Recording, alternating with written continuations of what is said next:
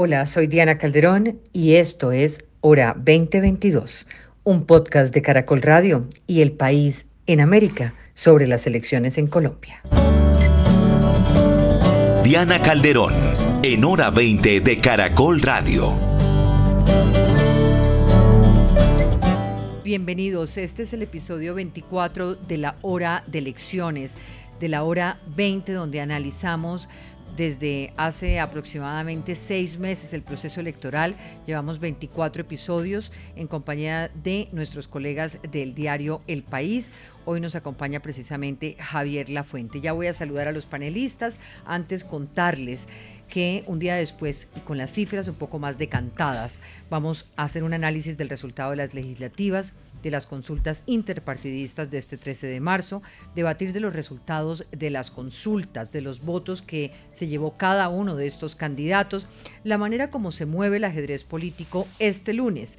Después daremos una mirada a la reconfiguración del Congreso, el mapa político del país, las fuerzas políticas que ganan terreno y una mirada al papel de las encuestadoras si nos alcanza el tiempo. Mónica Pachón, politóloga, ex directora de Congreso Visible, experta en estudios de América Latina y profesora de los Andes. Mónica, muy buenas noches, gracias por estar con nosotros. Buenas noches a todos y muy feliz de estar acá. para analizar las elecciones. Gracias. Desde la Academia La Voz de Mónica, Alfonso Prada, abogado, columnista, exdirector del Departamento Administrativo de Presidencia. Alfonso, un gusto tenerlo con nosotros. No, pues imagínate el placer de volver aquí al, estudio, a la cabina, de poderlos saludar personalmente, como siente uno que ya estaba de verdad pasando la pandemia. Muchas gracias por la invitación. También con nosotros Eduardo Noriega, abogado, quien ha acompañado a Gustavo Petro en todo este proceso de la campaña. Eduardo, bienvenido. Buenas noches, Diana, a ti y a todos los panelistas y gracias por invitarme. Desde Medellín está con nosotros hoy Luz María Sierra, directora del Colombiano. Luz María, buenas noches. Buenas noches, Diana. Un saludo muy especial a usted y a este nutrido panel que hoy ha convocado y a todos sus oyentes. Nutridísimo. Tienen el reto de hablar cortico hoy.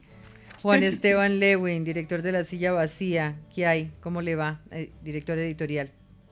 Diana, buenas noches a todos los compañeros de panel. Qué capacidad convocatoria, ¿no? Y a la gran audiencia de Hora 20. Mire a ver. y también con nosotros, eh, pues mis compañeros, mis compañeros Alejandro Santos, quien es el director de contenidos y proyectos especiales de Caracol, miembro de la mesa de Gustavo Gómez en la mañana. Alejo, gracias por acompañarnos. Un placer acompañarlos, eh, Diana, por esta invitación y pues qué maravilla que esta sea la primera hora 20 después de dos años aquí en cabina. Sí, pero no se acostumbre mucho, vamos a variar. Ah, vamos a, variar, a variar. Y mi compañero del país, Juan eh, Javier Lafuente, quien es el subdirector precisamente en América. Javier. Muchas gracias y para mí un privilegio poder llegar a volver a Colombia y estar directamente acá. Vamos a escuchar algunas voces, algunas voces de lo que ha ocurrido eh, luego del triunfo de cada uno de los ganadores de, los, de las consultas, de estas primarias con las que nos estrenamos en Colombia. Aquí está Gustavo Petro planteando las posibilidades de triunfo de la presidencia en primera vuelta que analizaremos ahora. Proyectados los datos, superamos los 6 millones de votos. Por encima incluso casi el doble, en mi caso personal, del primero de equipo Colombia. Y más o menos un 47% del resultado total de consultas, lo cual significa que estamos a portas de ganar la presidencia de Colombia en la primera vuelta presidencial.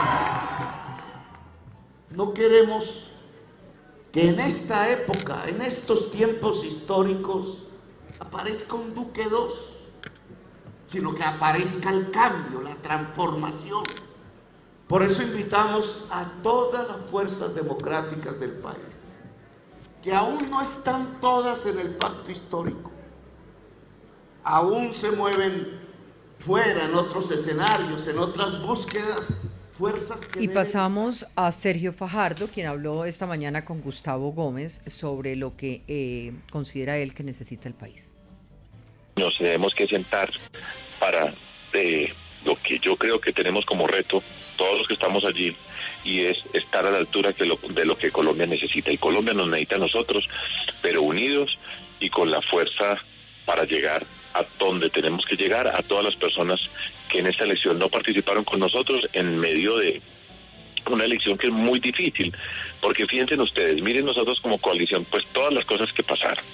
El Partido Verde al final nunca tuvo candidato presidencial, pero hacía parte de la lista al Senado Coalición Alianza Verde Centro Esperanza. ¿Sí? Por un lado, el nuevo liberalismo tuvo su lista cerrada, que hacía también parte de la coalición. Y fuera de eso, pues imagínense todo lo que fue la mezcla de listas. y este es Federico Gutiérrez, el ganador por equipo, equipo por Colombia. Este proyecto cívico, ciudadano independiente, busca unidad, que es lo que hoy necesita el país. Quiero que este equipo por Colombia dé un paso más allá de consolidarse en un equipo por la democracia y las libertades y que esas dos cosas que son innegociables nos mantengan sobre todo firmes y juntos. A los que no votaron hoy por nosotros, un mensaje a los que no votaron hoy por nosotros, pero que creen en un país donde la democracia se respete donde la libertad no se Fueron poco más de 12.2 millones de colombianos los que se pronunciaron en las urnas este domingo y escogieron a estas tres figuras que ustedes acaban de, de escuchar. Gustavo Petro, Federico Gutiérrez, Sergio Fajardo, junto con otras figuras que no estaban en las consultas, liderarán el marcador que empezó a partir de este lunes. La consulta con mayor votación, hagamos un poco de contexto, fue efectivamente pacto histórico, 5.866.278 votos. Como era de esperarse, Gustavo Petro lideró esa votación. Le siguió Francia Márquez con una votación histórica, pues es la primera vez que se medía esta mujer en las urnas con 783.000 votos y como hemos insistido, no solamente hablaron los territorios, sino Bogotá. En tercer lugar quedó Camilo Romérez, Arelis Uriana y por último el señor Sade. Gustavo Petro logra en esta elección 1.632.220 votos más que en la consulta de hace cuatro años, en la que se midió con el hoy gobernador de Magdalena, Carlos Caicedo. es decir, que casi que se acerca a la votación que consiguió en su momento Iván Duque frente a Marta Lucía Ramírez cuando obtuvo 4 millones de votos. La segunda consulta más votada fue el equipo por Colombia, 4.192.937 votos, donde se encontraban varios partidos tradicionales, el Conservador, la U, el Mira.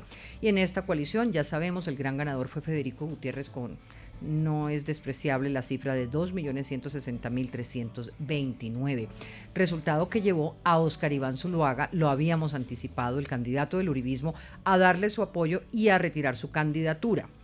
En tercer lugar, la coalición Centro Esperanza, la consulta del centro que buscaba capitalizar esta orilla política, lo ha dicho el análisis del país desde el día de ayer. Este es un centro que ha empezado a diluirse. Así que empiezo por una primera pregunta para el panel el balance de ustedes en lo ocurrido. Después vamos a pasar a Congreso como para que vayamos en un orden. Vamos primero con el balance que se hacen de las cifras de consultas. Estamos ante un escenario similar al del 2018, con una izquierda Petro y una derecha encabezada por Fico, que fueron quienes se cotizaron al alza, quienes quedaron a la baja, pues ya sabemos quiénes son. Y, esta pregunta la hago un poco pensando en que el empuje que gana Fico y la ventaja que saca Petro con los resultados ayer ponen en evidencia, digamos, un momento político en el país y ese momento, ¿cómo lo analizarían ustedes? ¿Quién arranca? Me voy con Eduardo Noriega. Gracias, Diana. Yo, yo quisiera en primer lugar, eh, para, para hacer el balance, enfatizar, por supuesto, eh, el resultado de Gustavo Petro, el triunfo eh, incuestionable del pacto histórico. Eh, es, es, un triunfo histórico. Yo creo que el resultado es contundente. Petro gana con más de 5.800.000 votos la consulta. el pacto histórico es la primera fuerza en Senado y saca 17 senadores y eh, en Cámara también es la primera fuerza eh, con 30 o 31 representantes en todo el país. Esa lista eh, que gana... Primera fuerza en Cámara se pasa ya a Partido Liberal porque ah, antes de sentarme era Partido algo curioso, algo curioso que habrá que habrá que analizar en detalle, pero el Pacto Histórico tiene más votos que el Partido Liberal. el Partido Liberal saca un representante más, pero realmente la primera votación es la del Pacto Histórico. Y, hoy hablábamos precisamente en el confidencial a mediodía que esto tiene que ver por eh, el peso, eso eh, nos lo podría explicar ahorita Prada, el peso que tienen determinadas regiones y por lo cual no, eh, la votación es más alta, pero el número de curules no necesariamente responde al total de la votación. Por efecto de la cifra repartidora, por toda esta mecánica electoral.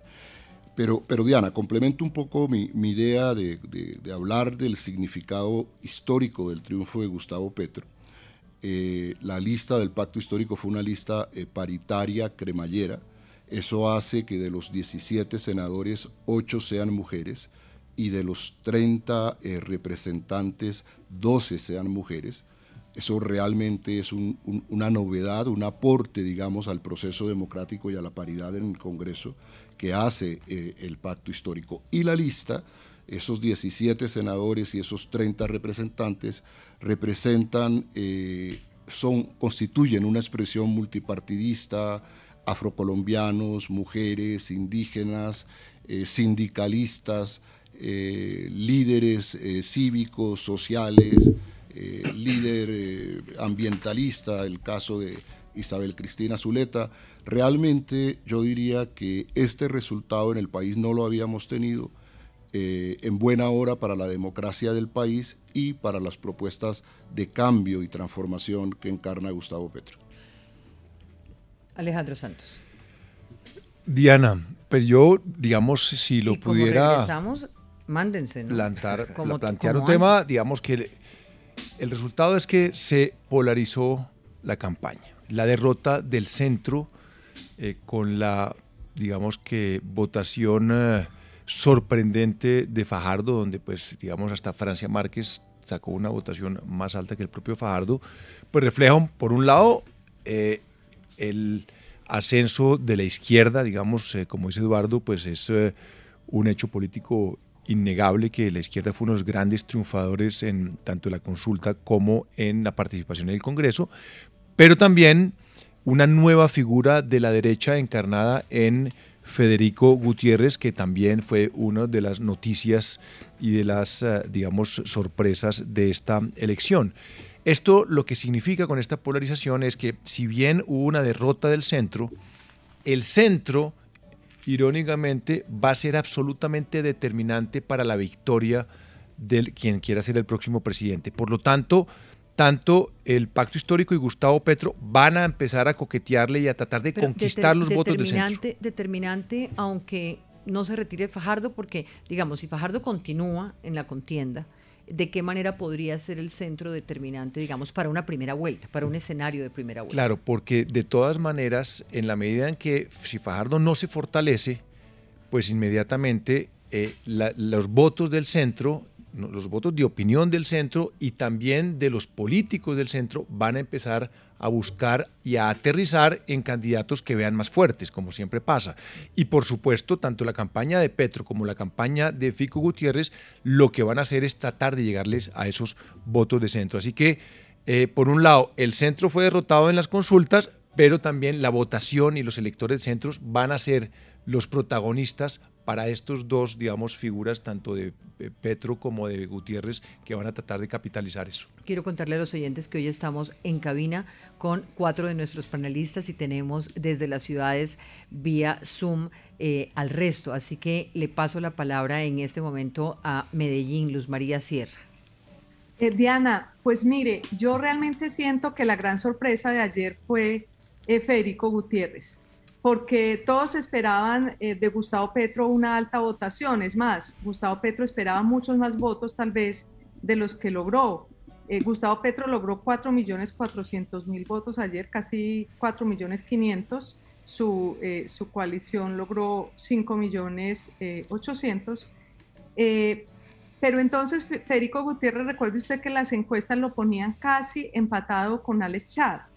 Prácticamente las últimas encuestas habían dicho que Alex Char eh, tendría el, el 28%, lo tendría Federico Gutiérrez y al echar el 24,7%. Y, y Federico Gutiérrez terminó ganando con 54%. Entonces, Federico Gutiérrez quedó muy posicionado, eh, le salió gallito de pelea a Petro, que hasta este momento no lo tenía, le salió en Federico Gutiérrez por lo que significó esta consulta. Y por otro lado, lo de Gustavo Petro, yo creo que a pesar de que coincido con Eduardo Noriega, que es una votación histórica, es una gran votación, si uno va y mira los porcentajes con respecto a hace cuatro años, hace cuatro años la votación de Gustavo Petro equivalió al 31% de los votos de las consultas, esta vez equivalió al 36%. Quiere decir que pues si bien avanzó, pues tampoco es tanta la diferencia comparado con el total de hace cuatro años. Muy Javier Lafuente. Bueno, yo creo que coincidiendo un poco con el análisis general, creo que, hay que va a ser determinante lo que ocurra esta semana o la siguiente, las decisiones que se tomen en, en, las dos campañas, especialmente yo creo que el pacto, la capacidad que tenga Petro de aglutinar, eh, por un lado, la abstención que ha habido también en, esta, en estas consultas eh, y también esa necesidad de atraer votos del centro, bien sea de consultas como la de Galán, como la del nuevo liberalismo de Gaviria, que pueda traer, también qué va a hacer con el, con el Partido Liberal o no, o sea, la capacidad... Ahí toca un punto interesante y es la no decisión todavía del Partido Liberal, cambio radical. Exacto, sí, o sea, de, ver cómo, porque yo sí creo que mm, Petro tiene una gran opción, él ayer insistió mucho en que está a puertas de la primera vuelta, yo creo que eh, se prevé que él vaya a echar el resto para poder eh, lograr un triunfo en, primera vuelta de cara a que la segunda vuelta claramente, yo no creo, decías antes si era un escenario como el de 2018, creo que son primos, pero no son, no, son. idénticos. Creo que este país ha cambiado mucho estos, estos cuatro años, es decir, Petro tiene mucho más apoyo del que tenía, del que tenía entonces. Y también el miedo hacia él yo creo que no es el mismo que, se generó, que se generó entonces. Y el fantasma aquel famoso del castrochavismo y todo esto, digo, creo que no es el mismo y sería un error esa estrategia cuando se ha visto en toda América que ha fallado en los últimos años estrepitosamente. Mónica, Mónica Pachón. Hola, pues coincido con muchos de los análisis. Luz María decía, por ejemplo, que, Fico había sido la sorpresa. A mí también me parece que es una gran sorpresa y que además eh, la manifestación de apoyos que ha recibido el día de hoy y el día de ayer hace que esa consulta se vuelva más poderosa y que la agregación de votos detrás de, de, Federico Gutiérrez vaya a, ser, vaya a ser contundente. Me parece además que Carlos Amaya dentro de la coalición Centro Esperanza también tuvo un rol que era sorprendente y que, y que, y que digamos, eh, su conteo también fue importante y creo que ahí Sergio Fajardo va a tener eh, que negociar al interior de esa coalición. Y finalmente me parece que el gran ganador es el Partido Liberal, porque si uno mira en las consultas, las consultas con, eh, con relación a, a, los resultados de, de, de legislativos, ahí hay miles de curules y yo creo que no es tanto el centro, sino es una fuerza política regional que pueda sumar votos. Yo no, no lo llamaría centro, creo que aquí claramente hay unas fuerzas políticas que van a movilizar esos, ese 33.6% de personas que se movilizaron para Congreso, pero que no se movilizaron para consultas. Y ahí yo creo que eh, es, es un juego duro. Y me parece además que hubo una participación muy bajita. Todos esperábamos que tuviera una participación en estas elecciones mayor en términos absolutos y relativos de la elección anterior, pero tuvimos una participación equivalente al 2018 con un porcentaje muy bajito, 45% o 40, perdón, 47%, que para mí eh, realmente fue sorpresivo y yo me esperaba mucho más. Muy bien. Prada, voy a dejar a Lewin de último, pero quiero meter aquí unos ingredientes porque me gustaría que miráramos un poquito esa relación consultas y congreso a mí hay cosas aquí cuando los escucho que no me suenan, como por ejemplo, Fico Gutiérrez consigue eh, una votación muy importante, pero la maquinaria conservadora no funciona lo suficiente para Barguil, la U no funciona para Peñalosa en lo que tiene que ver para la consulta. Se le une el centro democrático, pero podría uno suponer que ese centro democrático ya votó por Fico Ya, ya se había decidido y ya votó por Fico. Con lo cual, el, retiro de Oscar Iván Zuluaga, ¿hasta dónde puede tener un, gran impacto? Entonces, allí me gustaría que, que pudiéramos analizar este tema. En el caso de Gustavo Petro, muchos dicen, ya votaron todos, pero resulta que es que, decía Javier Lafuente ahorita, hay un sector que se abstuvo. ¿Hasta dónde ese sector que se abstuvo o que hay todavía de indecisión, que no tenía una claridad sobre esta primera de tres vueltas electorales, que es realmente lo que hay, va a tomar una decisión más hacia la izquierda, eh, leyendo a un país distinto? Entonces, como que tratemos de analizar, de analizar un poquito ese tema. Eh, ¿Por qué funciona la maquinaria en un momento y no funciona en otro? ¿Cómo se organizan las fuerzas políticas? ¿Realmente esa organización de fuerzas políticas es la que va a definir Prada? Sí, yo creo que eh, los números arrojan muchos elementos de análisis en este tema puntual, Diana, que usted propone.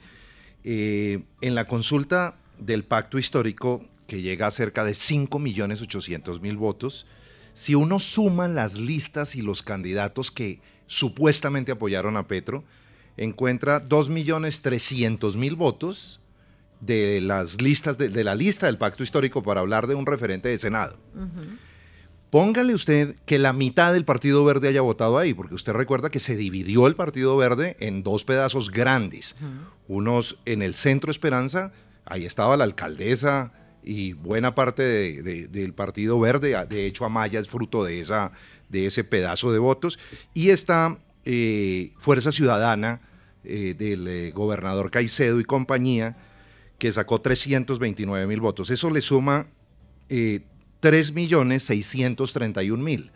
Es decir, que en teoría, digamos, todos los senadores que votaron por Petro sacan 3.600.000 y él en su consulta saca 5 millones 800. Es decir, que hay una diferencia de cerca de 2 millones a favor de Petro. Aquí el fenómeno es que Petro jalonó las listas, evidentemente con su ah, votación. Cosa totalmente contraria ocurrió en el equipo Colombia en donde los partidos fueron mucho más grandes que los candidatos. Usted puso el ejemplo de Barguil, dramático. 629 mil bueno, votos. El de la U. 629 mil eh, frente a 2.200.000, saca tan solo el 28% y en el caso de la U, Enrique Peñalosa saca tan solo el 15% de la votación de la U, que es 1.500.000 votos largos. Las maquinarias ahí son más poderosas y eso permite pensar que esas maquinarias se pueden mover con mucha más fuerza hacia la primera vuelta, porque aquí perdieron bastante interés. Perdieron bastante interés y en el caso de Petro está bastante solo para enfrentar la primera vuelta en la medida en que claramente demostró que él es mucho más grande que las maquinarias o los candidatos a Congreso que lo pueden apoyar. Ahí Petro va a tener que hacer una reflexión muy profunda y dirigirse muy fuerte a ver, si quiere eh, trasladarse hacia el centro, ya en el discurso lo dijo, abro completamente la compuerta excepto a los corruptos y a los eh, paramilitares, pero de resto le abrió la puerta a todo el mundo porque necesita necesita al Partido Liberal, a un pedazo de cambio radical seguramente, y un discurso que se sintonice más con el centro, porque su margen de crecimiento valdría no es la pena hacer un análisis sobre hasta qué punto si Petro eh, matiza hacia un, borique, un borique en Chile, eh, estaría caminando en ese centro. ¿Le interesa? ¿No le interesa? No lo sabemos, pero Juan Esteban Lewin se pide la palabra. Por fin, Y Mónica Pachón no me quería dejar hablar, dejo constancia. Eh, no, digamos, eh, oyendo la discusión, digamos, yo estoy de acuerdo, creo que se refrenda una vez más que las maquinarias no necesariamente pasan fácilmente los votos a una elección unipersonal, como ocurre en consejos frente a alcaldías o como ocurrió en el Congreso, pues no es sino recordar lo que pasó con Germán Vargas Lleras hace cuatro años, eh, o ahorita con Alejandro Gaviria, con Barguil, con Peñalosa, usted lo mencionaba, pero yo creo que hay otro sector del electorado que vale la pena tener en cuenta y que puede cambiar un poquito estas lógicas y estas estrategias, y es que cuando uno compara cuánta gente votó a Congreso, a Senado, digamos, versus a consulta, hay 5 millones de personas que fueron hasta las urnas, que eso no es cosa menor, depositaron sus votos y no votaron por consultas. ¿A qué se debe eso? Bueno, puede ser problemas de pedagogía, de que personas no tenían claro que había consultas. ¿Qué significa esto? Es un poco nuevo en Colombia. Hace cuatro años tuvimos dos consultas, ahora tres, pero digamos es una mecánica eh, un poquito más compleja, muchos eh, tarjetones y demás. Pedir el voto, pedir el voto, pedir el tarjetón, ya le marca un cambio. Una claro, no, claro, hay una cantidad como pero de la gente pudo no pedir el voto porque no quería. Puede ser, no, es, es, que, es, que, es que para allá voy. Yo no sé exactamente por qué se deban esos 5 millones de votos, pero hay unos votantes que puede seducir sin ir a los abstencionistas y sin ir al otro sector político ni al centro, que puede seducir cualquiera de los candidatos o pueden luchar ellos. Que tiene un ejercicio de voto, me parece un punto interesante el que plantea Lewin Mónica, y es ese, no estamos hablando solamente de los de abstención, sino los que votan para Congreso, que no votaron en consultas y que podrían votar ya en un escenario de presidenciales, Mónica. Pero es, es, que a mí me parece que estamos haciendo, digamos, la suma. Cuando uno vota una consulta y es una elección unipersonal, la, los votantes coordinan sobre dos, máximo tres candidatos. Nunca van a coordinar sobre cinco candidatos, ni la gente va a votar por el cuarto o quinto de intención de voto. Entonces ahí no es que las maquinarias no funcionen, es que la lógica de la elección es completamente distinta. Entonces no es que la U no haya funcionado, la U funcionó, pero saben que este candidato no es viable, entonces ¿qué van a hacer? Pues se van con el candidato viable. Yo creo que ahí simplemente hay una lógica electoral completamente distinta que uno no puede afirmar que el partido no funcione. Sí, yo, yo lo que creo, Mónica, es que mm, la, la conclusión puede ser distinta. Lo que ocurre es que las maquinarias se gastaron la gente ya no cree en los políticos tradicionales. Entonces las maquinarias ahí están, pero están gastadas. Ocurre también que el centro se extinguió. Ese centro que ponderábamos tanto porque la izquierda estaba pequeña en un extremo y la, extrema derecha pequeña en el otro extremo, pues ese centro no existe, ese, centro es una mentira y los resultados electorales lo, lo muestran. La gente en Colombia tiene un pensamiento progresista, la gente en Colombia tiene un pensamiento rebelde.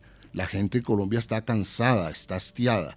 Y eso es lo que muestra, eso es lo que se refleja en este resultado electoral. Lo que hace Gustavo Petro, y por eso le gana a los sectores políticos que le respaldan, es hacer una convocatoria ciudadana. El pacto histórico era fundamentalmente con los ciudadanos y el resultado muestra que eso le funcionó eh, a Gustavo Petro sectores sociales, sectores, sectores cívicos, ambientalistas, mujeres. Eduardo, ¿qué tanto los sectores eh, políticos clientelares, como podría uno pensar que resultan ser Armando Benedetti y Roy Barreras, le ponen votos al pacto histórico? Yo diría que, que, la presencia de Roy y de Armando eh, enriqueció al pacto en tanto que ellos son diferentes a la izquierda. Y entonces aceptaron la convocatoria que hizo Gustavo y que hace y que renueva ahora a todo el país de convocar a todas las fuerzas políticas. El pacto es con todos. Pero, pero fundamentalmente queda claro, eh, Diana, que fue una, una convocatoria ciudadana. Y, a eso, y eso es lo que va a permitir el crecimiento de Gustavo Petro en la primera vuelta y su opción de ganar en primera vuelta que está clara de cara a estos resultados electorales. Pero, pero quería completar un poco en relación con lo que decía Mónica y Luz María, con, con, la sorpresa que muestran por el resultado de Fico. Eso no sorprende a nadie, tú lo decías bien. Claro que el Centro Democrático respaldó a Fico y claro que esos votos de Fico son el resultado de la maquinaria del Centro Democrático. es un número, digamos, que dentro de las expectativas, incluso de encuestas y demás, no estaba. Ahí está el uribismo. el uribismo, el uribismo esto, esto de Oscar Iván Zuluaga hoy es, el, la, cereza en el pastel del, uribismo respaldando. Pero las encuestas, las encuestas nos mostraban a un Petro arrasador y a un Fico empatado y quién sabe si perdiendo y en realidad Petro pues no sacó todo lo que él esperaba. No, no, sacó, sacó lo que él esperaba y, más. Yo creo que, que arrasó Luz María. no, porque hablaban que sacaban 25 congresistas. Ahora, eh, ah, entonces a ti el resultado, perdóname Luz María, el resultado te parece malo de 25 senadores, no son 20, pues no, estuvo muy bien. No, estuvo extraordinario. es histórico lo que sacó la, izquierda, sin duda. Ahora, también lo que podríamos mirar es, es sorpresivo porque se esperaba muchísimo más. Claro, podríamos también pensar que el país nuevamente habla diferente a las proyecciones, las proyecciones de encuestas. ¿O a usted le parece que se, que fueron, que se acercaron? Pues Alejandro? yo creo que, por un lado, no podemos, estamos subestimando a las maquinarias donde en la elección al Congreso fueron las grandes ganadoras. Hay que ver el resultado de la composición de Senado y Cámara y cómo están los partidos En lo que tiene que ver con Partido Conservador y Partido, Partido Conservador, Partido Liberal, la U. Digamos, si sumamos la composición del Congreso, las maquinarias están vivas y coleando. Pero se movieron para Congreso. Ahora, ¿qué tanto, que era la pregunta acá, ¿qué tanto esas maquinarias se van a mover para, allá voy. para, para la elección de primera vuelta y de qué manera? Claro, segundo, esas maquinarias que se movieron para Congreso y no se movieron lo suficiente o muy poco para consultas, se van a mover poco para primera vuelta, como ya lo hemos visto en las elecciones presidenciales pasadas, donde el voto de opinión sigue siendo el voto el rey. Digamos, claro que pueden haber ahí, pero ya hemos visto que eso no es como uno esperaba, que vamos a poner las maquinarias a todos los caciques a, a votar, eso sigue siendo marginal en las presidenciales. Tercero, no subestimar eh, a Federico Gutiérrez. Yo creo que Federico Gutiérrez, eh, nadie se imaginó que iba a tener esa votación y ahora, digamos, él tiene una sintonía que además yo calculo que en las semanas que viene va a seguir subiendo.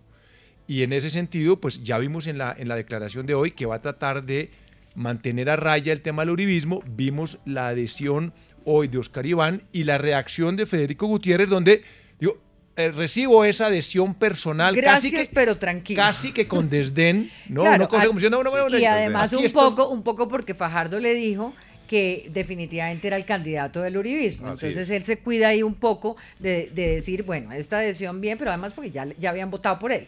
Pero eh, quiero hacerle una pregunta a Javier en la fuente, eh, porque cuando le preguntaba a Eduardo sobre eh, sobre, digamos, Petro con otro tipo de, de, fuerzas que estuvieron con él, como la de Benedetti, la de Roy. Me eh, quisiera que le explicara a la audiencia un poquito si se asemeja a la estrategia López Obrador en su momento en México. Sí, absolutamente. Yo creo que lo que está ocurriendo ahora mismo ocurrió en México en 2018, exactamente de atraer todo, todo ese voto. Y yo creo que hay que recuperar. Como una especie de movimiento de salvación nacional. Es decir, él lo llamó, López Obrador, el movimiento de regeneración, eh, que aglutinaba desde la extrema izquierda a la extrema casi derecha ultraevangélica. Eh, pero yo creo que Juan Esteban ha dicho algo muy, claro, es decir, ese nicho de, votantes y, recuperando un poco lo que decías tú de Boric, lo que de López Obrador, me gustaría ver qué dice Eduardo, porque cómo va Petro a acaparar a movilizar esa abstención. O sea, no hay ningún proyecto progresista en el mundo que no haya podido triunfar sin aglutinar esa, abstención, que es lo que logró López Obrador precisamente en 2018 después de tres, de tres intentos. Entonces sí que eh, creo cómo va a hacer Petro para aglutinar a todos esos millones de, votantes de los que estamos hablando, que o no votaron ayer, o se lo están pensando, o estaban en el centro y los va a traer. Yo creo que esa es la clave, porque sí que creo que, que Pedro tiene las... Podemos... Está claro que Fico está muy fuerte, pero, pero creo que todo está en las manos de, Petro y de cómo se pueda movilizar. Me voy, me voy con el hombre del centro de la mesa, que creo todavía de ser que usted todavía es el hombre del centro, ¿no? Prada. Alfonso Prada, eh, para que no dejemos de analizar el la, situación del centro político de Fajardo. 2.2 eh, millones, casi un empate a Maya Galán. Fico, pues obviamente ganó eh, en una cosa que se llama centro derecha, pero definitivamente es derecha. Digamos, eso, ¿cómo, ¿cómo entenderlo de Fajardo? Digamos, ¿qué puede hacer Fajardo en adelante con 700 mil votos que sacó? O sea, tiene forma de capitalizar esa votación, tiene forma ¿Tocó techo esa votación o de, qué manera lo ve? yo primero quiero coincidir con el hecho de que si bien hay una representación en el Congreso de las maquinarias de los partidos, hay un margen, como lo mencionábamos, de distancia frente a los resultados de las consultas que nos marca claramente que el voto de opinión sigue jugando en las, en las elecciones unipersonales claramente. Quiero también coincidir y rescatar un poco el planteamiento de Eduardo en el sentido de que Petro, en mi opinión, logra sintonizarse enormemente con una situación post-pandemia, con una situación de pobreza, con una situación que además tiene en muchas dificultades a gran parte de la población que salió a las calles en la mitad de la pandemia, contra todas las condiciones de salubridad y de seguridad, incluso de salud. La gente se volcó a la calle casi que desesperada y me parece que el hombre que mejor le habló a esa rebeldía, a esa insatisfacción con la política tradicional, en fin, fue Petro. Y además fue el hombre que iba poniendo la agenda, y lo digo en forma además medianamente gráfica, cuando aparece en Roma con el Papa, aparece con Pablo Sánchez en España, ahora a pocas horas de la elección aparece con el presidente en la posesión con el presidente mientras Duque estaba mandando a la ministra de Transporte, se desplaza un candidato presidencial que normalmente no se desprende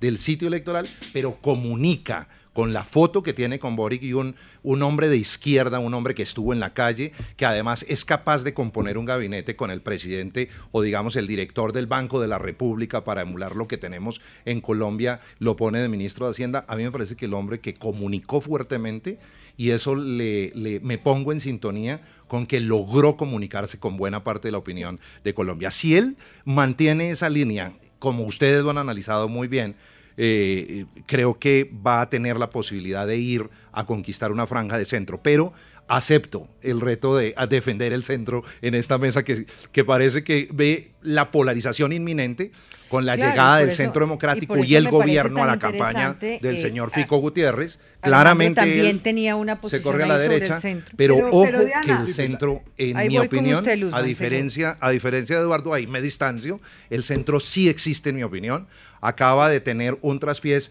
Por lo contrario a lo que le pasó a Petro, es que no pudieron comunicar, es que se gastaron mucho tiempo en las peleas internas. Cosa que a mí me parece increíble porque si un país se declara 60% de centro, ahí tendría razón Eduardo Noriega que lo que es es 60% progresista. No sé, en porque 60% de centro, pero no vota centro. Es, muy extraño. En cambio, yo creo que los protagonistas del centro no fueron capaces de comunicarse con el centro. Es que aquí, digamos, lo, que está digamos, diciendo Alfonso es un hombre que interpreta su momento histórico.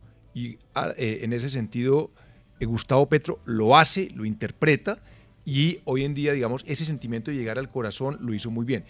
Cosa que el centro no lo supo hacer. Y no solo no lo supieron hacer, teniendo una gran mayoría que se considera de centro, sino que todas estas fricciones internas y este juego de egos pues terminó perjudicándolos.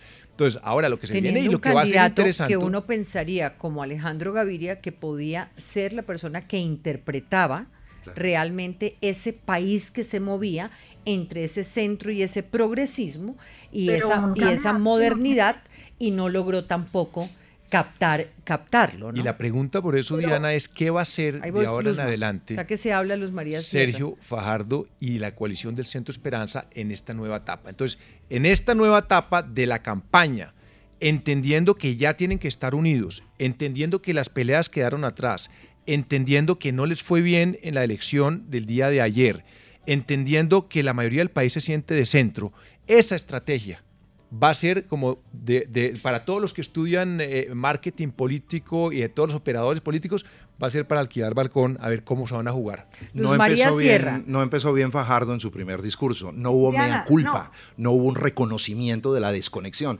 Y el no reconocer esa desconexión es un primer punto muy desfavorable que no me permite augurar, pero todo se puede mejorar. Luz María Sierra, y además me gustaría saber usted en Medellín, cuando teníamos dos candidatos paisas, en diferentes tres. Eh, y en diferentes consultas, ¿cómo ve, cómo, marcó Antioquia ahí? Pues Diana, antes de, decirle lo Antioquia es que escuchaba a Alfonso decir que, que, Gustavo Petro interpretó a una población y a Alejandro también. Es que en realidad a mí me sorprendió porque me puse a echar números, las cifras no dicen exactamente eso. Yo me puse a echar números y le insisto, eh, Gustavo Petro, entre la consulta de hace cuatro años y esta consulta, solo logró 5% más de los votos totales, lo cual nos lleva a preguntar, ¿de verdad Gustavo Petro tiene un techo? ¿De verdad eh, existe una ¿Usted cree que, sí lo se llama antipetrismo, antipetrismo y que de pronto esta, esta elección, así como las elecciones anteriores se definían por el uribismo y el antiuribismo, esta se va a definir por el petrismo y el antipetrismo? Y ahí le respondo otra de sus preguntas. Yo las maquinarias desaparecieron de este país en las elecciones presidenciales hace mucho tiempo, solo resucitaron en la elección de la segunda vuelta de, de Juan Manuel Santos, pues porque como se sabe se aceitó bastante esa maquinaria en esa segunda vuelta para ganar, pero de, de, resto han sido elecciones que ganan los candidatos por lo que representan. Entonces, en un momento dado, pues Gustavo Petro va a representar unas cosas y probablemente quien se le ponga al lado va a representar las otras contrarias, es ahí donde se da la polarización. Pero yo sinceramente siento que ni Sergio Fajardo ni Gustavo Petro recogieron a fondo lo que había sucedido en los cuatro años, pandemia, marchas de jóvenes, protestas, realmente no, se vio expresado. ¿Y si lo hizo Fico? Pues pucha, pero con 6 millones de votos, con 6 millones de votos, No, es que yo le estoy haciendo el porcentaje. Entonces, la revelación es Fico en el discurso. No pero dejen que, dejen que termine No, pero es que nos altera mucho. Es que es el porcentaje, es que es el porcentaje. Váyanse a los porcentajes. 2 millones 800. No, es que no es un tema, a que saquen los porcentajes con respecto a hace cuatro años. Hace cuatro años Gustavo Petro sacó el 31% de la votación total de las consultas y esta vez sacó el 36% total de las consultas. Eso apenas lo aumentó un 5%. No, no, no, no lo Mónica Pachón, y para preguntar, ¿existe? Más. Esperábamos 8 millones, 9 millones, mucho más de lo que sacó. Mónica Pachón. A mí me parece que estamos teniendo una discusión sobre el centro y cómo la gente se siente de centro, y yo cuestiono esa definición. Cuando la gente dice que se siente de centro, ¿qué significa eso? Entonces responden en una encuesta que se sienten de centro, pero la élite política finalmente, ¿qué pasa? La élite política se organiza alrededor de lo que hace un gobierno. Entonces, en el pasado, la paz era el tema. ¿Por qué? Pues porque se estaba firmando un proceso de paz. Se fue en contra de la paz. El gobierno Duque es un gobierno de status quo. Ahora hay un eje distinto que es un eje antisistémico, ¿cierto? O un eje que está proponiendo una democracia sustantiva versus una democracia procedimental. Y creo que ahí hay un eje. Hay dos polos y la elección va a elegir a dos candidatos en la segunda vuelta. Ahora, aquí se nos está olvidando una cosa, Mónica, que me gustaría que parta usted de ahí. Existe un señor que se llama el ingeniero Rodolfo. Eh, eh, este resultado nos está haciendo, eh, digamos, no mirar lo que hay alrededor, eh, ¿O es que eso que hay alrededor y ese 14% que planteaba Rodolfo Hernández, bueno, miraremos en las próximas encuestas si ya con estas definiciones eh, baja o sube, hasta qué punto puede, por ejemplo, no lograr Petro un triunfo en la primera vuelta por la existencia de Rodolfo Hernández, irnos a una segunda, o que la gente que podría agruparse alrededor de Fico, en esa especie de antipetrismo que decía Luz María Sierra, pues tampoco lo va a rodear totalmente porque existe Rodolfo Hernández o la candidata Ingrid Betancourt. Allí, pues ¿qué análisis hacen ustedes? que termine ahí lo que creo, ahí lo que creo es que vamos a tener un ejercicio de coaliciones preelectorales y de coordinación, y eso lo vamos a empezar a ver, y vamos a empezar a verlo más en la medida en que Gustavo Petro crezca en las encuestas y que, que sea, y, y lo que pase con Fico en las encuestas definitivamente tenemos dos sistemas. Uno, que fue el de las consultas, que le da una ventaja a los candidatos porque se cuentan, tienen congresistas, etcétera. Y el otro, que estaba esperando a ser contado ahorita en equivalencia, en desigualdad de condiciones. Vamos a ver qué pasa cuando se unen los dos sistemas después de este resultado. Pero mi sensación es que van a empezar a coordinar inmediatamente y vamos a ver tres candidatos viables. No vamos a ver cinco candidatos, seis candidatos con una gran votación, porque eso sería eh, la muerte para, para, para, algunas opciones políticas y creo que prefieren hacer otra cosa. me tengo, me tengo que, ir a una pausa porque llegó Juliana, pero al regresar, esta última pregunta y por favor de una vez, ¿cómo cambió el mapa político de Congreso de la República? Esto es hora 20, ya regresamos. Escuchas Hora 20. 8.33, regresamos en hora 20, en el episodio 24 de la hora 2022, hora de elecciones, y estábamos eh, analizando ya resultados de consultas, posibles alianzas en torno a uno, a los candidatos, digamos, que llevan digamos, la delantera, eh, Gustavo Petro, luego eh, Fico Gutiérrez, y mi pregunta sobre ya en un escenario de primera vuelta, donde está Rodolfo Hernández, donde está la señora Ingrid Betancourt, eh, donde también juega el centro con Sergio Fajardo, ¿qué tanto puede marcar, digamos, Rodolfo Hernández para eh, atomizar la votación de la primera vuelta? Sobre todo, no en el caso de Petro, pero sí en el caso de Fico. Eh, bueno, también en el caso de Petro, si, si Rodolfo Hernández llega a coger algún tipo de votación ahí. Eh, Lewin, tiene la palabra y luego Eduardo Noriega. Gracias, Diana. Gracias por la justicia, además. Sí, sí. Eh, Pero defiéndase solo, ¿qué tal? no, no, yo me defendí. Em, no, pues yo, yo, la verdad es que creo que toda la situación es, tan, es tan interesante. Em, yo sigo pensando que esos por lo menos 5 millones de votantes van a ser la clave, la verdad. Yo tengo la percepción de que eh, los votantes, no, quienes votaron por Equipo Colombia, mm, difícilmente van a votar por Gustavo Petro de ninguna manera. Quienes votaron eh, por lo menos por Gustavo Petro y Camilo Romero, porque con los votantes de Francia Márquez a veces yo no sé exactamente para dónde irán ellos, pero los votantes en general, digamos, de la consulta de izquierda están ahí y probablemente los votantes de, la consulta de la coalición Centro Esperanza tampoco se vayan a ninguno de los otros dos lados porque seguramente estaban como enfocados en esa idea de que ni el petrismo, ni el uribismo, ni la izquierda, ni la derecha. Entonces yo sí creo que el juego se da es en esos votantes que hay que seducir. En esos votantes que yo estoy de acuerdo con, con Mónica, que hay como una, una tensión antisistema, de un deseo de cambio, si se quiere, que además no estoy seguro que para todo el mundo signifique lo mismo. Lo que quiere cambiar no es necesariamente exactamente lo mismo. Y un reto eh, grande y en el que yo creo que igual Gustavo Pedro tiene una ventaja es encarnar el cambio, pero, y ahí volvemos a las alianzas de las que se hablaba hace algún momento, de Roy Barreras y de, Armando Benedetti y demás, eso pues debilita o puede debilitar la idea de ser, de ser cambio. Yo creo que quien se quede un poquito con esa idea de cambio, porque la de yo soy anticorrupción la tienen todos y todos la repiten y ya no dice nada, seguramente va a ser quien, va a ser quien gane. Esto es una cuestión, como decía Alejandro Santos hace un momento, de marketing político y de narrativa. Oh, quería solo decir un puntito, Diana. Luz María, eh, eh, para, responder. Le doy la palabra a Eduardo y ya voy con usted. A Juan Esteban, esa última afirmación, eh, eso no es cierto. El resultado exitoso del pacto histórico es, es con Roy y con Benedetti. Es decir, ya eso que tú dices que va a tener un impacto negativo ya se midió.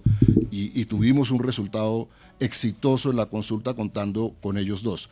Yo creo que eso hay que tenerlo claro. Y me regreso a la afirmación de, Luz María Sierra, yo no sé qué cuentas hace ella, que cómo, cómo saca esos porcentajes, eh, para luego sostener que es que el resultado de Petro es parecido al de Fajardo, lo cual es perfectamente descabellado, o, eh, desestimar el resultado de Petro cuando en estricto sentido duplicó el resultado de Federico Gutiérrez. Yo creo, para avanzar en, la, en, el cuestionamiento que hace Diana ahora, decir que eh, Federico Gutiérrez, al igual que Rodolfo Hernández, son expresiones territoriales de la política. Ellos no son políticos nacionales, el uno le fue bien en Santander, el otro le fue relativamente bien en Antioquia, son eh, políticos territoriales, departamentales, del ámbito territorial.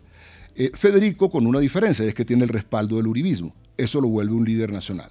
Rodolfo González yo creo que llega a su techo, porque es una persona desconocida en el país, no hace propuestas programáticas claras, no, no tiene un perfil definido de candidato, eh, y en cambio Federico sí va a crecer, eh, yo creo que no mucho, de la mano del uribismo ese uribismo que, está gastado. Entonces yo creo que ese es el análisis que hay que hacer y de cara a esas eh, eh, coaliciones y al nicho que debe ocupar Petro para responder la pregunta que antes hacía Javier, Petro lo que ha hecho es una convocatoria a todos los ciudadanos.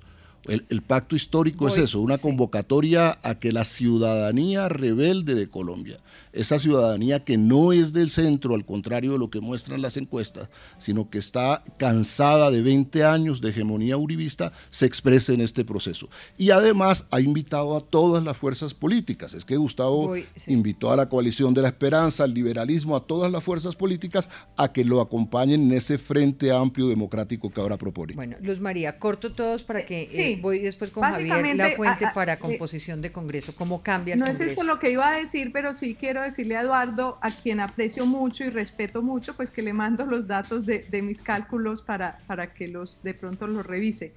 Eh, pero lo que, que además lo rescatamos para los micrófonos, Luzma. Claro, buenísimo. Me, me encanta su todo, me encanta su manera de pensar, su criterio, todo. Me parece excelente persona. Pero, no suman iguales ustedes dos, pero ni, ni por ahí, ¿no? no uno, uno, multiplica, uno multiplica y el otro suma con decimales. Me caes muy bien, pero no sabes sumar. Me caes muy bien, pero en matemáticas no. Pero, pero le quería decir, Diana, que yo creo que realmente el mayor beneficiado de que ganara, eh, ganara Sergio Fajardo y no Alejandro Gaviria, por ejemplo, en el centro fue Gustavo Petro porque creo que Alejandro Gaviria podría interpretar un poco eh, algo de lo que Petro interpreta. Entonces, en esa medida, al ganar eh, Sergio Fajardo, a mi modo de ver, Gustavo Petro se quedó muy solo en ese espectro de izquierda, eh, con ganas él de ganar un poco más hacia el centro, mientras Gaviria tal vez lo hubiera, le hubiera dado cierta pelea de cara a la primera vuelta en caso de haber sido el ganador, porque eso lo habría catapultado. Entonces, en ese orden de ideas, realmente la centro y la centro derecha la están compartiendo en este momento muchos candidatos, mientras que Gustavo Petro es el único prácticamente que queda en la izquierda. Entonces, en, esa medida se van a repartir mucho más los votos. Bueno, acá quiero preguntarle a Javier Como me hizo un gesto, yo paré, pero yo tenía más para decir. Sí, pero, ya le vuelvo a dar la palabra. Eh, quiero aprovechar a Javier La Fuente porque me gustaría una primera mirada más de lo global, cómo, desde lo global podemos hacer una aproximación, Javier, a el nuevo mapa político del Congreso. Y esto comparado un poco con estos congresos de América Latina que tienen esa tendencia atomizada, eh, ¿estamos nosotros en un escenario con este Congreso allí o no? Sí, bueno, yo primero quiero decirle a Eduardo que no ha terminado de responder qué va a hacer Petro a partir de ahora. Quiero decir, ha hecho lo de la convocatoria que ha hecho hasta ahora, creo que la tenemos clara, pero no termina de definir qué se va a hacer a partir de ahora. Se la dejo ahí para, para, para, para luego. Y, y, sobre la atomización, sí, yo creo que es una tónica bueno, general también. No creo que haya nada de, de, de malo, de malo en ello. De hecho, me parece que es bastante bueno para, para, una democracia, aunque sea muy complicado, el hecho de que haya un Congreso atomizado donde no haya una fuerza absoluta, sea de izquierda o sea de derecha, como hemos visto en otros partidos o en otros países, donde tenga un control quizás absoluto. Bueno, eso va a llevar a, a negociaciones, a pactos, a esa gran convocatoria. Todo el mundo se va a tener que ver obligado después de la elección, sea quien sea presidente, a tener que negociar. Y eso para mí creo que es muy sano para, para un mm. país. Miren, Nicolás, Nicolás Llano, eh, nuestro editor en Hora 20, hizo un trabajo que me pareció muy interesante cuando me lo presentó, porque realmente el cambio del Congreso del 2014 al 2022 es una cosa impresionante. Si uno analiza nada más, 2014 Centro Democrático, 20 curules, hoy estamos con 14. Pacto histórico, 5 curules, pues digamos, Polo en ese momento, Decentes no estaba, 16 curules. Bueno, 2018, Diana. Ah, 2010. No, 2018 contra 2022. No, 2014 contra 2022. También tengo 2018. Ah, el 2014 pasó el Centro Democrático de 20 a 19 y ahora está en 14. En el 14, Pacto Histórico, Decentes y hoy no Polo, 5, luego 4 y luego 16. En el 2010 tenía 8. Eh, pero que era el polo. Liberal, más o menos ahí digamos como en sus, en sus números, 17, 17, 15 y 14 cuando me voy al 2010. El conservador ha bajado, 22 curules, hoy tiene 16. Si nos vamos al 2010, 18 en el 2014 y pasó de 14 a 16. Cambio radical, 8 curules en el 2010, 9 en el 2014, 16 en el 2018 y pasa a 11. Y ahí lo que nos muestra un poco es que realmente hay un cambio, hay una, una fluctuación en estos, en estos partidos. sí, Diana, sin duda. Entonces, lo que tenemos es un Congreso eh, muy equilibrado, donde la mayoría, casi todos los partidos grandes sacan entre 14 y 16 eh, curules en el Senado. Y ahí lo que tenemos es si empezamos a mirar la orientación ideológica de esos partidos, eh, nos damos cuenta que si Petro llegara a ser presidente, los partidos que se declararían en oposición, porque recordémosle a los oyentes que los partidos tienen que declararse en oposición, independientes o en favor del gobierno. Eh, y si uno pone al Partido Conservador, al Centro Democrático, al Partido Mira eh, eh, como oposición. Partido Conservador, Centro Democrático más mira. Más mira, entonces en eso, en ese tema. Te da hoy 34. Y si a eso le sumamos la U. 44. ¿Y cambio radical? 55. Entonces, 55 de 108 senadores da 51% más o menos. Entonces, en ese sentido, habría una precaria. Ya el número, pero. Claro, no, no, eso. a, a, primera, a primera vista, tal, todo ahí se 55, 52. Perfecto. Entonces, por un lado, habría una precaria mayoría, pero pues obviamente de, de un Congreso que eh, podría hacerle oposición a Petro. Obviamente, eso va a depender muchísimo de cómo se muevan las fuerzas políticas, de cómo vaya a jugar eh, Gustavo Petro, digamos, extra segundo tiempo electoral. Entonces, aquí lo que vamos a tener es un Congreso además. coalición Esperanza queda Coalición Esperanza. Partido Liberal. Partido Liberal. Partido Liberal. Comunes. Comunes y Pacto Histórico. Más dos indígenas. Que ese, es otro, ese es otro debate al que los voy a invitar, pero les prometo que solo serán cuatro porque hay mucho que analizar en términos de las circunscripciones de paz, en términos del futuro de los comunes, que, que, es, es, un tema sobre el cual hay que hacer una, un programa especial. termine, que termine Alejandro Prada y van ustedes. Lewin, ¿El Partido Liberal es de izquierda? ¿El de Partido Liberal se va a alinear con la izquierda o, depende de Pero por eso, Luz, María, digamos que lo que pasa es que hay una serie de, variables donde ¿Está buscando titular? La estrategia... No, no, no, pregunto. No, no, la estrategia va a depender muchísimo de cómo vaya a jugar eh, la campaña de Gustavo Petro en este segundo tiempo y de cómo, digamos, vaya a conquistar esos votos de opinión y políticos de partidos en de aquí a la primera vuelta. Eso va a ser determinante. Y en esa lógica, que va a estar muy atada a las candidaturas presidenciales, en este caso, y de unas candidaturas presidenciales que van a girar en torno a dos temas. El miedo que va a utilizar un Federico Gutiérrez frente a la inminente presidencia de un Gustavo Petro y va la bandera del miedo frente a lo que pueda pasar y la bandera de Gustavo Petro que es el cambio, el cambio frente a, a este gobierno.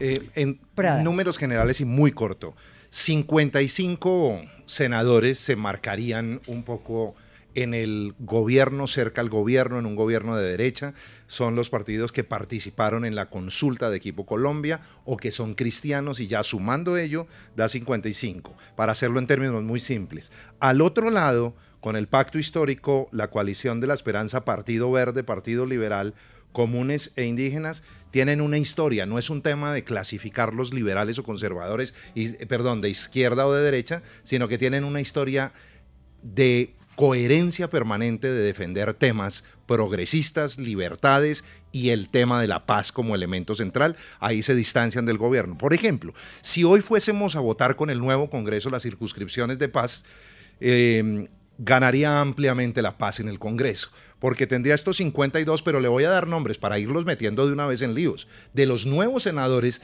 ¿quiénes entrarían a votar a pesar de ser parte de partidos que supuestamente entrarían con el gobierno? Le doy nombres como David Luna, que fue miembro del gobierno del presidente Santos, jugado por los temas de paz, cabeza de cambio radical.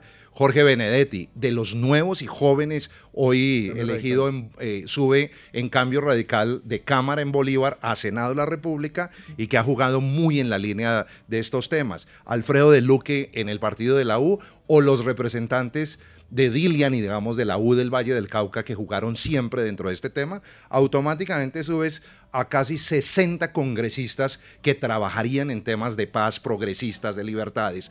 De tal manera que no, la va a tener fácil nadie, no la va a tener fácil para ningún lado, están equilibrados, pero para temas específicos se pueden armar mayorías muy sólidas.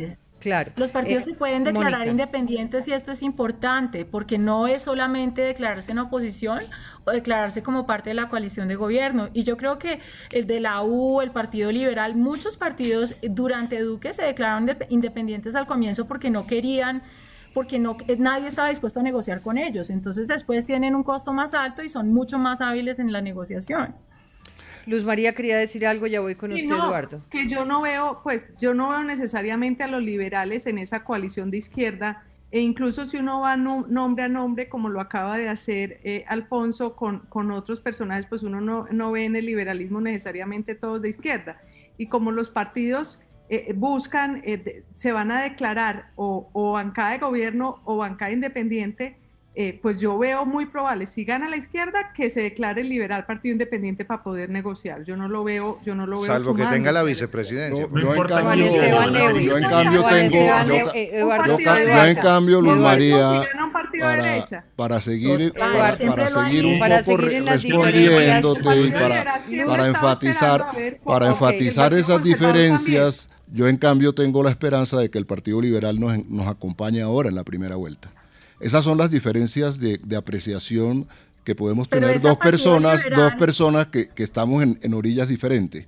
Mira, yo, yo creo, yo creo que yo estoy de acuerdo con Prada. La maquinaria de las circunscripciones pequeñas territoriales. Mónica, yo estoy de acuerdo con Prada. que estamos hablando. Yo estoy de acuerdo con Prada. Yo estoy de acuerdo con Prada en el sentido de que por primera vez, y esa, digamos, es la otra parte de la importancia del resultado histórico de Gustavo Petro, en estas elecciones, por primera vez hay la posibilidad de que grupos progresistas, de que grupos alternativos puedan construir una mayoría en el Congreso. Lo acaba de señalar Prada y yo lo comparto totalmente. Es que decir que en el partido de la U, en el partido Cambio Radical, para no hablar del partido liberal, que históricamente ha sido eh, claramente un partido progresista, eh, en, esto, en estos partidos hay, hay, personas progresistas, Prada las acaba de mencionar, personas que por supuesto están comprometidas con la agenda que ha planteado Gustavo Petro al país. Y a esas personas Gustavo ha invitado a que se, a que se sumen a esa convocatoria que él ha hecho para construir un frente amplio democrático en el Congreso y en el país. Ese ha sido su, su, nuevo ofrecimiento luego del resultado electoral del 13 de marzo. Juan Esteban Lewin. Perdón, yo ahí, yo ahí concuerdo en buena, medida, en buena medida con lo que decía ahorita Mónica, y es el incentivo para todos los partidos es declararse en independencia en principio. Lo, han hecho, fueron claves, además si uno recuerda, sobre todo los primeros dos años del gobierno Duque, eh, que además votaron de maneras distintas, ¿no? Eh, hundieron, hundieron proyectos. Ustedes recuerdan cómo se movió eso en las oposiciones presidenciales, por ejemplo, eh, ¿no? Con bancadas rotas como la de Cambio Radical. Entonces, estoy totalmente de acuerdo con Eduardo y demás, pues claro, en las bancadas hay personas muy diversas, ¿no? En el Partido Liberal, además diversas, y otras personas como, por ejemplo, la senadora electa Claudia Pérez, ¿no? La cuñada de Eduardo Pulgar elegida desde la cárcel y que no tiene ni idea. Yo no tengo ni idea cómo vaya a votar ella, honestamente, no tengo idea. Entonces, pues eh, no es una cuestión más de ideología, ¿no? Pues, pero, pero una cosa... De, ¿Qué ocurre? Eh, no, Juan Esteban, es... Yo creo que en el tema de la paz digamos, lo que se viene en el tema de paz, ya nadie va a estar en contra de la paz ni de la gente. Ah, no, de acuerdo. Primero, ese tema, yo creo que vamos a pasar la página de los enemigos de la paz no, es que ya la pasamos, Ya la pasamos, estamos ya no existe, total. no es el Entonces, por eso quería, por eso quería poner un momentico, frente a lo que yo le escuché a Federico Gutiérrez, no me parece tan claro que eso sea así. Pero en ese sentido, pero digamos en el Congreso y yo quería poner un poquito un matiz frente al tema de la paz. El próximo Congreso, el gran desafío del próximo Congreso no va a ser la paz el gran desafío del próximo Congreso son las reformas económicas frente a un país que tiene su peor deuda, que lo que se viene eh, está cuesta arriba con la guerra en Ucrania, con los alimentos que ya está padeciendo eh, eh, los colombianos, se viene una subida en los precios del combustible, se viene una subida en los precios de la energía y la electricidad y, y, vamos a tener que tomar unas medidas muy duras o reforma tributaria, reforma laboral, que van a ser durísimas para la sociedad y que van a pasar por el Congreso. Ahí en esos debates es donde cuando uno tiene 14 senadores, como casi todos los partidos los tienen, esos 14 senadores van a ser la bisagra y van a negociar fuertísimamente para poder aprobarse reformas. Ese Congreso, en su primer año al menos, va a ser el gran desafío, el desafío económico. Me gustaría darles un minuto a cada uno antes de irnos, eh, medio minuto a cada uno, porque tengo que entregar ya a nuestro operador, a Lulú. Eh, para una conclusión sobre este momento político, esta foto de hoy que están haciendo ustedes y no los encuestadores, em, y, si se quieren ir incluso hacia otro escenario como el de analizar eh, aspectos que no hayamos tocado, adelante. ¿Quién quiere arrancar? Luz María Sierra. Diana, no, solo decir que yo creo que apenas este es el plante y depende mucho de la campaña, de cómo se desarrolle la campaña quién puede ganar. Yo creo que nada está definido para ningún lado y todos los candidatos que están hoy les toca ganar mucho terreno para poder llegar a ser presidentes. Todavía les falta mucho. Mónica. Pues yo creo que la conclusión de ayer es que la vida es más difícil para todos. Eh, el creer que íbamos a crear una mayoría desde el comienzo y que vamos a ganar en primera vuelta y que vamos a poder plantear todas las reformas del mundo, para ninguno de los dos va a quedar fácil, ni para ninguno de los candidatos. Y creo que la discusión acá, cuando hablaban eh, Petro y hablaban... Em, eh, Federico Gutiérrez es una discusión sobre democracia sustantiva, una idea de democracia, de resultados y otra de libertades. Y creo que ahí hay un nuevo eje de discusión con respecto al discurso de Gustavo Petro y creo que ese es el nuevo eje de la política ahorita. Alejandro. Yo digo que nada está escrito, Diana. Eh, faltan dos meses y medio y eso en política es mucho tiempo. Hoy en día en el mundo de las redes sociales es una eternidad las y campañas. Vienen las vicepresidentas. Se vienen vicepresidencias, se vienen los debates. ¿Hasta cuándo? Hasta el viernes. Hasta el viernes próximo. Hasta el viernes. cuatro días. Cuatro días, se, vienen los debates, se vienen las alianzas, ojo con las alianzas, eso va a ser también importante, y van a agitar la bandera del miedo, la bandera del cambio, y esas dos banderas se van a enfrentar fuertísimo. Y la gran pregunta hablar de Francia Márquez, que me es qué va a ser Sergio Fajardo y el centro para poder, digamos, sobreponerse a lo que sucedió en el día de ayer. Tengo la esperanza de que efectivamente haya una autocrítica fuerte, un cambio en la conducción de la campaña de centro, que logren poner agenda sobre la mesa. Una sola diferencia con Alejandro y es que yo creo que la agenda de paz en el Congreso de la República va a durar 20 años vigente. ¿Por qué razón? Porque tenemos a un ELN generando tal grado de perturbación que afecta incluso la economía misma, la inversión, etcétera, la estabilidad. Vamos a tener los grupos armados comenzando por las disidencias, que exactamente el tema de la frontera completa. Eh, todos estos temas se mantienen en la agenda. Vamos a, a recibir un proceso de paz eh, lesionado, un proceso de paz que ha tenido retrocesos muy delicados y me parece que esa agenda eh, en el centro político y en la izquierda me parece una agenda mucho más clara eh, que creo que va a jugar un papel finalmente, lo va a jugar ahora y lo va a seguir jugando. Bueno, el llamado al centro, o se despelucan y se mueven y se conectan, o definitivamente la cosa va a ser, va a, ser, va a ir para otro lado. ¿Me falta Lewin acá de este lado? Sí, pero no, pero muy corto. Y es que sí, yo estoy de acuerdo con Alejandro. Nada está definido, excepto el hecho de que hay un Congreso en el que difícilmente ninguno va a tener mayorías. En la Cámara, sobre todo donde el Partido Liberal sí tiene casi el 20%, eh, y, en el, y en el Senado sí hay una, una, tendencia más hacia la derecha, pero ninguno va a poder gobernar fácilmente y pasar esas reformas que estoy de acuerdo va a ser clave y va a ser muy difícil. Eduardo yo, yo quiero insistir en que el resultado del 13 de marzo es contundente que el triunfo eh, de Gustavo Petro es incuestionable y que ese resultado exitoso le permite a él, de mano de las encuestadoras, que así lo han visto, algunas de ellas, pensar que es posible ganar en primera vuelta. El resultado lo que muestra es que se sintonizó con el país, se sintonizó con los anhelos de cambio y transformación social y esos cambios económicos que planteaba Alejandro, eh, fueron interpretados, eh, la gente siente que Gustavo los encarna, los interpreta, y por eso lo respaldaron. Yo creo que esta, esta consulta eh, significa un gran avance en la definición de las apuestas en el país y creo que las grandes ciudadanías van a acompañar a Gustavo Petro y le van a entregar la posibilidad de ganar en primera vuelta ahora en las elecciones de mayo. Cierra mi compañero Javier Lafuente del país. Yo creo que Gustavo Petro tiene todo o casi todo para, para poder ganar estas, estas elecciones y si no lo logra será sobre todo por una incapacidad suya, por deméritos suyos, más que por acierto de los demás. Con eso nos vamos. Gracias. Esto es hora 20. Mañana seguimos. Hora 20, 22 la hora de las elecciones.